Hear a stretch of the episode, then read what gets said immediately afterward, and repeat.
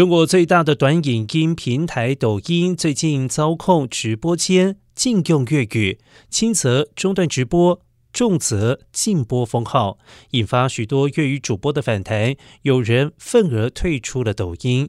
分析指出，可能是因为逼近的中共二十大，抖音担心出事而出手，但中国其他方言直播却没有受到影响，因而引发多方议论与揣测。